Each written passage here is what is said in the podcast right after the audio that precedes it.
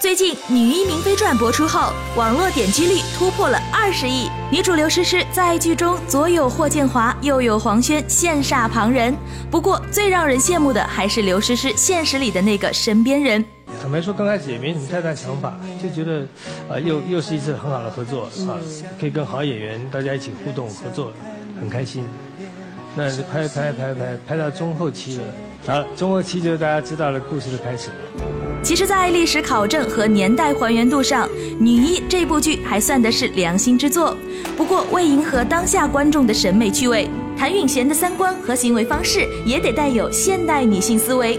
可是，将这个独立女性放回到真正的明朝里，故事可能就会大不一样了吧？女一在明朝被称为医婆，电视剧为了表现女主的阻力强大，把医婆的社会地位贬得很低。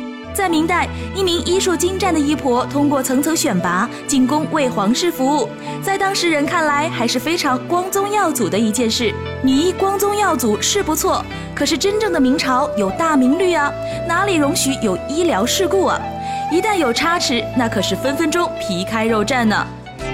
的旧社会只是在戏里，现实中，自从去年领了证之后。吴奇隆先是带诗诗远赴新西兰拍摄婚纱照，后是一手操办婚礼。难怪诗诗有时间还可以去巴黎时装周优雅了一番。婚礼的那个事儿吧，那现在进展到筹划到哪一步了呢？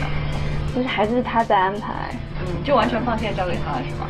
基本上是这样。有没有把自己的一些设想告诉他，就可能喜欢什么样的？可能等到细节上面的时候，他会问我。祝福这对甜蜜的新人喽！娱乐有观点。